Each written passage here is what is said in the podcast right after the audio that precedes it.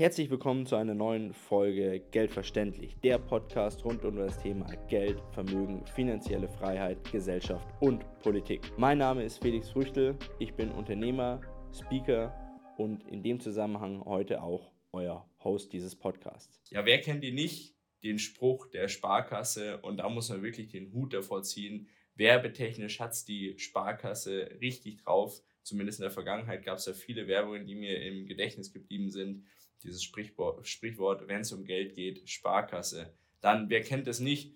Vielleicht könnt ihr euch noch daran erinnern, Papa, wenn ich groß bin, will ich auch mal Spießer sein. Also äh, wirklich coole Werbeaussagen, die sie da in der Vergangenheit hatten. Und ähm, ja, heute wollen wir uns mal damit beschäftigen, wie denn überhaupt, ähm, ja, oder ob diese, diese Banken, wie, ich habe jetzt mir einfach mal die Sparkasse rausgenommen, also das ist jetzt vollkommen egal, ob Raiffeisenbank, Sparkasse, Deutsche Bank oder sonst irgendwas, ähm, ob wir die in Zukunft noch brauchen werden, wir als Privatpersonen, was die eigentlich können, was sie nicht können, was sie verschlafen haben, wo sie einen extremen Vorsprung haben und äh, ob sie in der Zukunft in der Form auch noch geben wird. Darüber möchte ich heute mal mit euch uh, mich unterhalten, so mal ein bisschen das Banksystem zumindest auf ähm, ja, einer ähm, Ebene der, der Privatkunden entsprechend mal durchdenken. Ja, also jeder von uns hat ein Konto, würde ich jetzt mal behaupten, viele von uns, nicht mehr alle, aber viele von uns haben ein Konto entweder bei der Sparkasse, so bei der Volksbank, Volksbank Raiffeisenbanken oder bei der Deutschen Bank oder keine Ahnung, bei der ähm, was gibt es denn da alles? Bei der äh, DZ-Bank, äh, bei der Hypo oder sonst irgendwas. Also man kann überall Konten haben und die braucht man auch unstrittig, um tatsächlich das Leben, das tägliche Leben bestreiten zu können.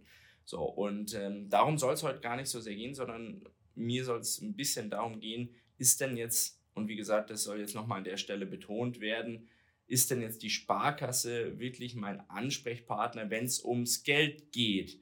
So, und wie gesagt, die Sparkasse ist jetzt nur ein Synonym für die klassischen Banken, die wir so am Markt haben. Und die ziehe ich mir halt deswegen raus aufgrund dieses Spruches, wenn es um Geld geht, Sparkasse. Brauche ich die denn wirklich?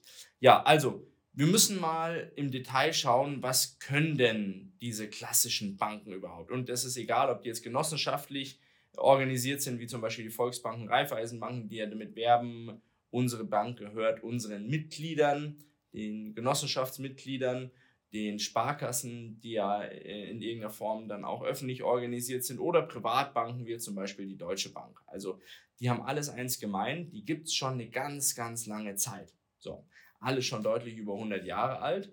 Und ähm, da gibt es natürlich auch gewisse Themenfelder, die diese jeweiligen Banken bespielen und Themenfelder, die sie nicht bespielen. Oder dann auch nicht bespielen dürfen aufgrund ihrer Konstellation, ganz einfach. So, und ähm, die klassische Bank, sage ich jetzt mal, wie zum Beispiel eine Sparkasse, die ist ja unterteilt in den Privatkundensektor und den Geschäftskundensektor zum Beispiel. Den Geschäftskundensektor, den lassen wir jetzt erstmal außen vor und gehen mal auf den Privatkundensektor ein. Was ist denn da überhaupt wichtig? Brauche ich die denn da? So, und da fängt es an ganz einfach und ganz klassisch mit einem Konto. Also, ich kann bei einer klassischen Bank, jetzt irgendwie Sparkasse, kann ich ein Konto eröffnen.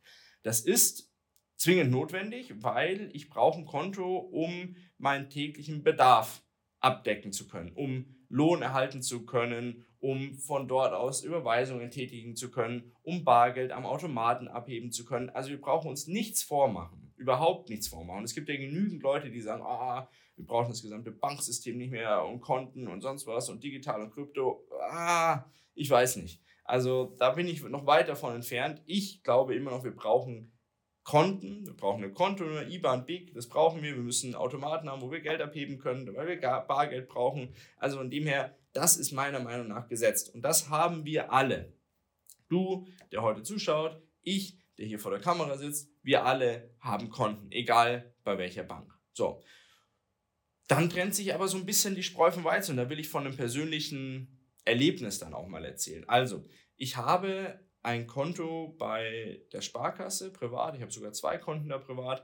Und äh, die waren lange Zeit waren die kostenlos. Also die haben, das Konto habe ich, das haben meine Eltern mir eingerichtet, da war ich wahrscheinlich wie 10 oder so. Dann war das noch so ein Kinderkonto ohne Karte. Dann habe ich irgendwann mal mit 16 eine Karte dazu bekommen, dass man Geld abheben kann. Dann im Studium war das auch immer noch kostenlos. Da musste man dann immer seine Immatrikulationsbescheinigung äh, vorlegen, dass das kostenlos geblieben ist. Und dann im Berufsleben, Berufsleben irgendwann ist es dann, da war es am Anfang auch noch kostenlos, das weiß ich. Und irgendwann ist es kostenpflichtig geworden. So, und das ist ein Batzen Geld. Also das sind für beide Konten zusammen Kontoführungsgebühren im Jahr irgendwie 100 Euro oder sowas, die ich da zahle. So. Und ähm, das ging mir irgendwann so mal ein bisschen gegen den Strich. Da habe ich danach gefragt, ja, nee, das sind die Konditionen und so weiter und so fort, da können wir jetzt auch nichts machen. Seien Sie froh, dass es keine Negativzinsen gibt, die haben Sie nie auf mich umgelegt. Also ich war davon immer verschont von irgendwelchen Negativzinsen, die da weitergegeben worden sind. Aber an der Kontoführungsgebühren, an der Struktur lässt es sich jetzt nichts ändern. Und ich dachte, okay, dann ist es halt so. Und dann habe ich jetzt ein, das ist noch gar nicht so lange her, ein Konto bei Revolut zum Beispiel eröffnet. So, Revolut, das ist eine Bank, ich glaube, die sitzt in Litauen oder so. Ähm, das ist so eine, eine, Digitalbank, also die ist jetzt nicht irgendwie irgendwo mit Filialen vertreten oder hat dann irgendwo Automaten stehen oder sonst irgendwas, sondern ähm, das läuft dort so, ich log mich, also ich stelle mir ein Konto und ich habe innerhalb von wirklich fünf Minuten, also das ging mega schnell, vielleicht nicht mal fünf Minuten, habe ich ein Konto eröffnet und habe auch schon meine digitale Karte auf dem Handy drauf und zwei Tage später war die physische Karte dann entsprechend bei mir daheim. Das ist so eine Debitcard. Das heißt, ich muss da, also ich kann da Geld empfangen auf dem Konto, ich habe eine ganz normale IBAN und dann kann ich da das Geld, das ich entsprechend auf dem Konto habe, ausgeben. Also wie keine Kreditkarte, sondern eine ganz normale Debitcard, so wie ich das bei meiner ganz normalen Sparkassenkarte auch habe. So. Kontoführungsgebühren? Null. Null Euro. So, ähm, kann ich drei, vier Konten eröffnen? Null Euro. Und da, das ist der erste Punkt, wo ich drüber sprechen möchte, dass die, die Struktur, auch die Kostenstruktur, da schon ein bisschen veraltet ist, sage ich jetzt mal und auch die Struktur, wie man dann Konto öffnet. Vielleicht gehen wir da mal als erstes drauf ein. Ich war nämlich, und das ist interessant, auch erst vor kurzem da und habe mir eine neue Kreditkarte geben lassen. So, und diese neue Kreditkarte, da gab es eine Aktion, da habe ich eine Mail bekommen, dachte mir, hey, das passt, das ist gut. Wenn ich jetzt im Ausland unterwegs bin, dann nehme ich mir die mit mehr Versicherungsschutz und ähm, war im ersten Jahr mit den gleichen Kosten versehen wie die davorige Kreditkarte und dann 20 Euro im Jahr mehr oder so. Also, alles okay, mache ich angerufen, sag ich, bräuchte die bitte? Ja, da braucht man einen Termin. Sag ich, ah, nee, also Zeit habe ich eigentlich nicht. Na doch, da braucht man einen Termin, da müssen wir drüber sprechen und so weiter und so fort. Sag, ja, kann sie mir die nicht einfach nur zuschicken? Nein, nein, Termin. Na gut, okay. Termin ausgemacht, dorthin gekommen. Ja, Friedel werden gleich abgeholt. Haben wir Berater abgeholt. Ganz ein netter Kerl. Also an der Stelle, falls er meinen Podcast hören sollte, äh, liebe Grüße, wirklich ein angenehmes Gespräch gewesen. Und ähm, hat, war wirklich sehr bemüht, aber es ist natürlich sehr aufwendig. Man wird darüber aufgeklärt, ja, also die Karte kann das und das und das, das und das und das kann sie nicht. Hier unterschreiben, dort unterschreiben, bla bla bla. Hat nicht lange gedauert, aber doch 20 Minuten, die ich dort war, hingefahren, zurückgefahren, also eine Stunde, die weg war. Für nichts, weil im Endeffekt wurde jetzt nicht meine Bonität geprüft, die wurde ja sowieso im Vorfeld schon geprüft, ob ich die Karte bekomme oder nicht. Das heißt, das hätten die auch ohne physischen Termin von mir vor Ort machen können. Während ich irgendwo anders, zum Beispiel auch American Express oder so, da haben wir die Kreditkarten bei der Firma, ähm, da läuft das alles online ab, da wird das alles im Hintergrund geprüft, was es sowieso wird und ähm, ich habe einfach keinen Zeitaufwand. Und das ist so ein bisschen träge einfach. So man merkt, die Strukturen in diesen klassischen alten Banken, die wir haben, die, die gibt es halt schon ein paar Jahrzehnte.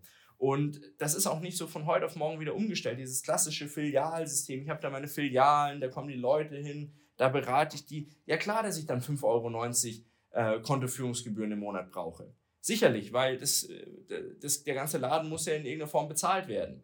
Wenn ich gegen irgendwo äh, eine Digitalbank habe oder so, eine, Neobank, die in Litauen sitzt, die äh, komplett digitalisiert ist, die natürlich auch viele Mitarbeiter hat, aber halt an einem Headquarter und keine Filialen in irgendeiner Form, die, ähm, die großartig verstreut sind, die auch nochmal unterhalten werden müssen, dann geht das natürlich deutlich einfacher und der Kostenapparat ist deutlich schlanker. Also, was will ich damit sagen?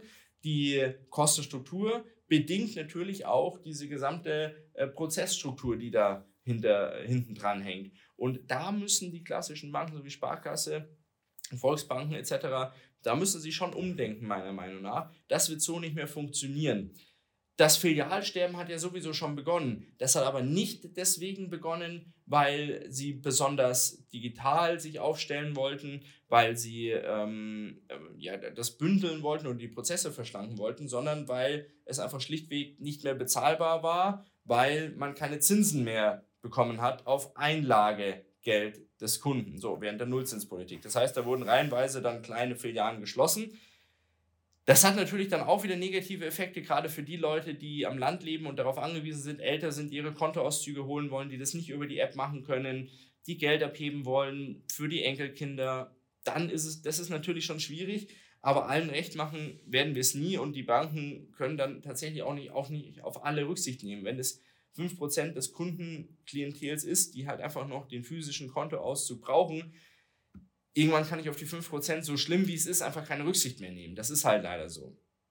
Ähm, also von dem her, das Filialsterben hat begonnen, aber der Personalapparat ist ja da geblieben. So, die wurden halt dann auf andere Filialen aufgeteilt, ähm, da wurden Banken zusammengefasst. Der Personalstock an sich kann aber auch gerade bei einer, bei einer Sparkasse, die ja dann teilweise fast schon fast wie, wie verbeamtet sind, auch nicht ähm, aufgelöst werden. Also oder nicht so schnell. Ähm, und die Leute kriegt man nicht so schnell weg, wie man sie vielleicht wegbringen müsste, um die schlanke Kostenstruktur darzustellen. Also von dem her, was glaube ich, wie es dahingehend weitergeht? Ich glaube, dass so Neobanken, Digitalbanken immer mehr an Zulauf gewinnen werden. Ich war am Anfang auch mega skeptisch, so, oh, Revolut, keine Ahnung, sitzen irgendwo in Litauen, was weiß ich auch immer. Da steht dann auch groß drin, ähm, ihr Geld ist geschützt nach dem litauischen Einlagesicherungsfonds. Ich so, naja, da ist mir der deutsche Einlage, Einlagesicherungsfonds doch deutlich lieber gefühlt. Ich habe den litauischen mir noch nicht durchgelesen. Aber ähm, ja, also von dem her, da besteht Nachholbedarf und ich denke, da werden die, die Neobanken da auch viele, viel Marktanteil sich noch holen und so Leute wie mich auch, die da ein bisschen skeptisch sind, da auch abholen, indem einfach, wenn man es dann macht, die Anwendung mega easy ist. Also wirklich so smooth und so stressfrei. Das soll keine Werbung jetzt für Revolut sein. Ich äh, kann, ich, dafür besitze ich die Karte jetzt dann doch noch zu wenig lang, als dass ich da ähm, äh, ein Feedback geben kann. Und da gibt es ja auch noch die Möglichkeit, dann entsprechend zu investieren, etc. pp. Aber ich habe alles auf einmal und es ist mega smart und ich verstehe es. Und es ist einfach narrensicher, sagen wir es mal so. Und da werden die Banken, die klassischen Banken zu kämpfen haben, weil die Leute, gerade meine Generation und die noch jüngere Generation, braucht einfach das Filialnetz nicht. Wenn man auch immer wen weniger mit, mit äh, Bargeld bezahlt, sondern immer häufiger mit Karte, muss ich auch keinen Bargeldautomaten vor der Tür haben, den ich dann besuchen kann und Bargeld abheben kann. Und selbst mit meiner Revolut-Karte kann ich zehnmal im Monat krasses Bargeld abheben. Also das ist ja auch, mehr brauche ich tatsächlich auch nicht. Das ist auch überhaupt gar kein Ding. Und ähm, der Berater, der mir dann erklärt, ja, die Versicherungs-, äh, die, die, Kreditkarte ist dahingegen versichert und dahingegen nicht und machen Sie mal fünf Unterschriften, brauche ich dann im Zweifel auch nicht. Das heißt, die Frage ist, brauchen wir diese klassischen Banken, so wie Sparkasse oder Volksbank oder so, brauchen wir die überhaupt noch? Und jetzt könntet ihr meinen, dass ich Nein sage, aber ich sage ganz klar Ja. Ja, wir brauchen eine Sparkasse, ja, wir brauchen eine Volksbank. Warum brauchen wir die? Wir brauchen die für die Themen, die komplexer werden. Also, die, wir brauchen die definitiv nicht für eine Kontoführung. Wir brauchen die nicht für ein Konto, wo meine, mein Lohn drauf geht und wo meine Ausgaben weggehen. Dafür, wenn die dann morgen weg wären, wäre das auch vollkommen egal. Also, das würde uns alle nicht tangieren. Das wäre egal. Wenn es aber in komplexere Sachverhalte geht, wenn es dann darum geht, ähm, wenn wir mal im privaten Bereich bleiben, Finanzierungen, ähm, Immobilienfinanzierungen zum Beispiel. Da sind die Experten und da braucht es auch die jeweilige Sparkasse vor Ort. Äh, da bringt mir nichts, dass ich nur eine zentrale Sparkasse in Ingolstadt habe und die macht das für ganz Bayern. Und das bringt mir gar nichts, weil die kennen sich mit den Gegebenheiten in Hof zum Beispiel nicht aus, die kennen sich mit den Gegebenheiten im Allgäu gar nicht aus, kennen sich nur mit den Gegebenheiten hier in der Region 10 rund um Ingolstadt aus. Also von dem her, dann haben diese ganzen Filialen auch definitiv eine Daseins Berechtigung. Wenn es dann in dieses Thema Vermögensaufbau geht, auch da haben die eine gewisse Daseinsberechtigung. Die Produkte, die verkauft werden von den klassischen Banken, die lassen wir jetzt mal außen vor. Da wird nämlich auch viel Schmarrn verkauft. Also immer noch Bausparverträge, da gibt es Bausparwochen, da wird dann gesagt, hey, die Woche müssen 20 Bausparverträge pro Person verkauft werden und egal wer reinkommt, vertickt dem Bausparvertrag, egal ob die Mutti 80 ist oder 40 oder 20, vollkommen egal, Bausparvertrag verkaufen. Äh, der nächst, die nächste Woche ist Lebensversicherungswoche, da werden Lebensversicherungen verkauft, ähm, ohne Rücksicht auf Verluste. Also da sind die Banken tatsächlich auch noch so strukturiert, dass es da halt ziemlich ja, hart zugeht, sage ich jetzt mal. Und äh, ich kann das wirklich aus eigener Erfahrung auch sagen. Da wird dann tatsächlich im Hintergrund auch das ausgelotet. Da wird dann, werden dann Ziele gesteckt, was verkauft werden muss. Und wie gesagt, dann wird das auch so kundgetan, dass es heißt, hey, das ist egal, ob der das braucht oder nicht. Das Ding muss verkauft werden. Das muss an den Mann oder an die Frau gebracht werden. Das heißt, für den Vermögensaufbau doch sind sie schon auch wichtig, weil es gibt auch Möglichkeiten, da ja darüber über die Sparkassen, über Volksbanken oder so äh, Produkte zu beziehen, die definitiv Sinn machen. Äh, Aktiendepots, ETFs. Äh, mittlerweile kann man über die Banken auch zum Beispiel Sachwerte beziehen, Gold ähm, oder andere Edelmetalle, Immobilien sowieso. Man kann mittlerweile sich auch an, an Sachwertfonds beteiligen. Also von dem her, dass die die springen ja auch auf den Zug der Zeit auf.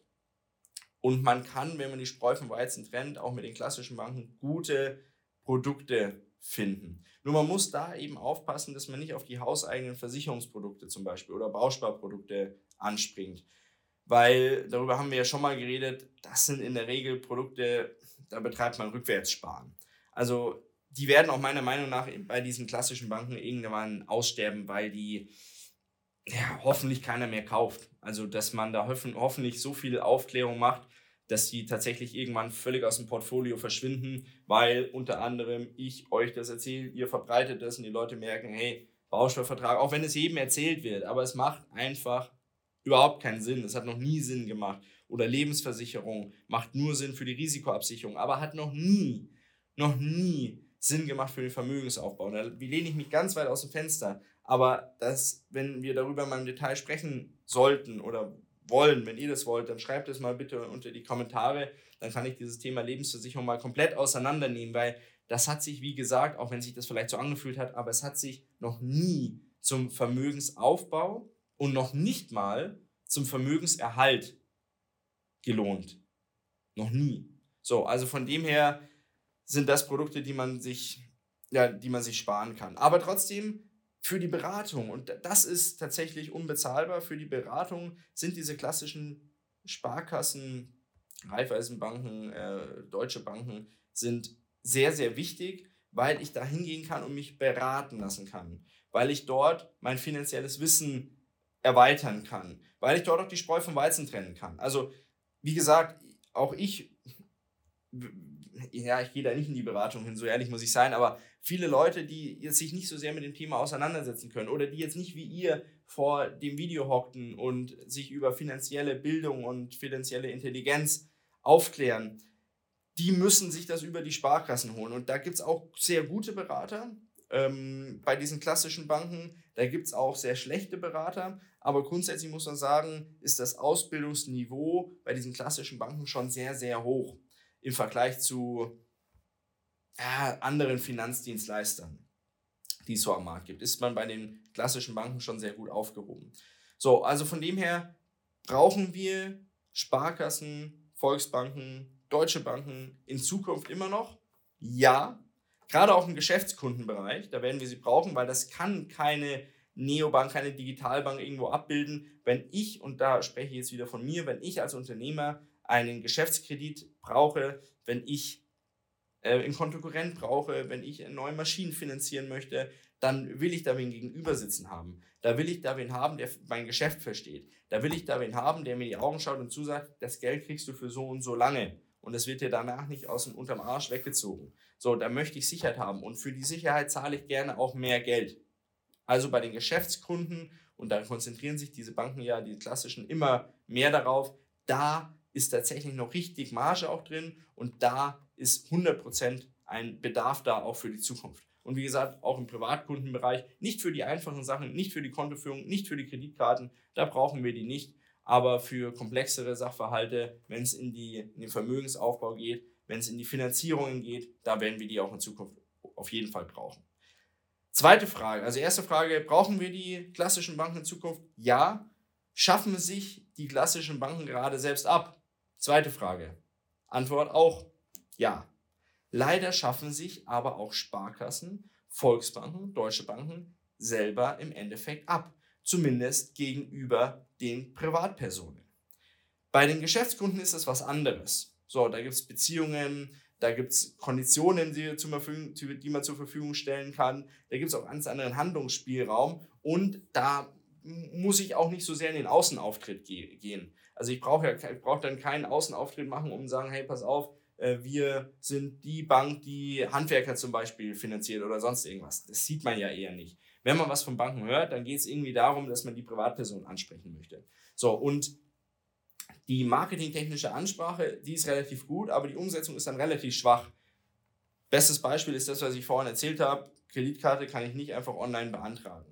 Das Online-Banking-System ist mittlerweile ganz okay, aber wenn ich dann sehe, was ich zum Beispiel bei Revolut oder Amex, ähm, bei dem Kreditkartenanbieter American Express, wie ich da interagieren kann, welche Verknüpfungen ich da habe, welche Möglichkeiten ich da habe, wie ich das alles smooth und einfach und integriert handhaben kann, dann sind die klassischen Banken, die wir so in Deutschland kennen, die Hausbanken, sind da noch meilenweit davon entfernt. So, und das dauert einfach noch ein paar Jahre, wenn nicht sogar vielleicht ein Jahrzehnt, bis sie da aufgeholt haben. Und ob es dann nicht zu spät ist, das wissen wir heute natürlich nicht. Eins, was sicher ist, dass natürlich so eine Sparkasse oder eine Volksbank nicht vom Markt verschwinden wird, weil Sparkasse oder Volksbanken immer vom Staat gestützt werden in Zukunft. Bei einer deutschen Bank wäre ich mir da nicht ganz so sicher, wobei da ja der Staat jetzt auch schon äh, gut beteiligt ist daran. Das heißt, da werden sie wahrscheinlich auch ähm, ihres dazu beitragen, dass der dass die Deutsche Bank immer gerettet werden würde. Klar, weil die ja auch eine Bilanzsumme hat, die es gar nicht zulässt, dass so eine Bank umfallen könnte oder dürfte.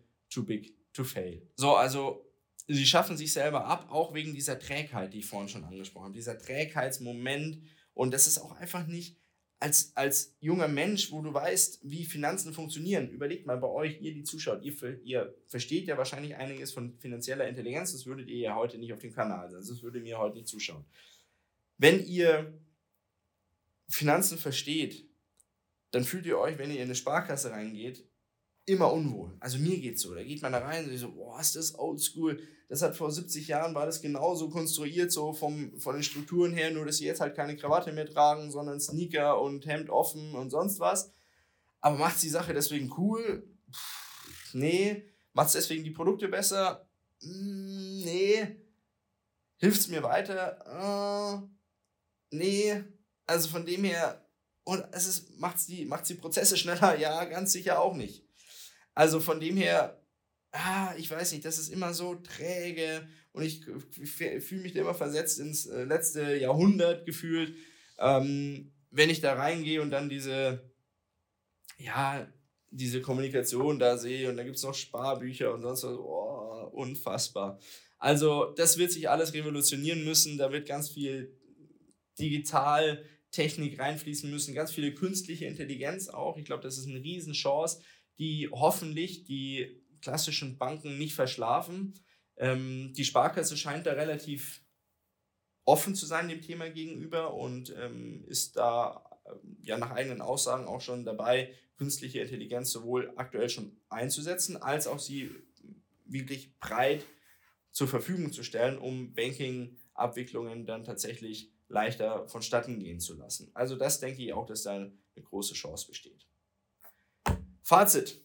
Fazit, wenn ihr mehr von solchem Content haben möchtet, dann solltet ihr mir folgen, dann solltet ihr mich abonnieren, dann solltet ihr die Glocke läuten, damit ihr immer auf dem aktuellsten Stand seid. Ich beschäftige mich einmal die Woche damit, mit, mit was beschäftige ich mich eigentlich? Mit allem Möglichen. Also es geht um grundsätzlich finanzielle Intelligenz, aber auch um gesellschaftliche Sachen, Politik, ja, schneide ich immer mal wieder so ein bisschen an, gebe ich ein paar Seitenhiebe, aber sonst möchte ich mich da nicht so weit aus dem Fenster legen, äh, lehnen. Ansonsten geht es aber eher so um finanzielle Bildung und ein bisschen hinter die Kulissen blicken, wie jetzt zum Beispiel hier, wenn es um Geld geht. Sparkasse, sind die wirklich meine Ansprechpartner für die Zukunft? Und mein Fazit sagt, Sie werden immer mehr Kunden verlieren, immer mehr Leute, die tatsächlich sagen, komm, ob meine Bank jetzt äh, in Litauen sitzt oder in Ingolstadt, das ist auch voll, vollkommen Banane, weil darüber laufen nur meine Zahlungsabwicklungen und wenn ich mir da im Monat äh, 7, 8, 9 Euro spare an Kontoführungsgebühr oder auch weniger oder ist ja egal und wenn ich auf eine einfache Handhabe habe,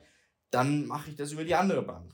So, das heißt, das wird meine Prognose sein, dass dieses klassische Kontoführungsgeschäft, dass sie, dass sie oder von der, der die Sparkasse ja über Jahrzehnte hinweg sehr, sehr gut gelebt hat, dass das irgendwann zugrunde gehen wird.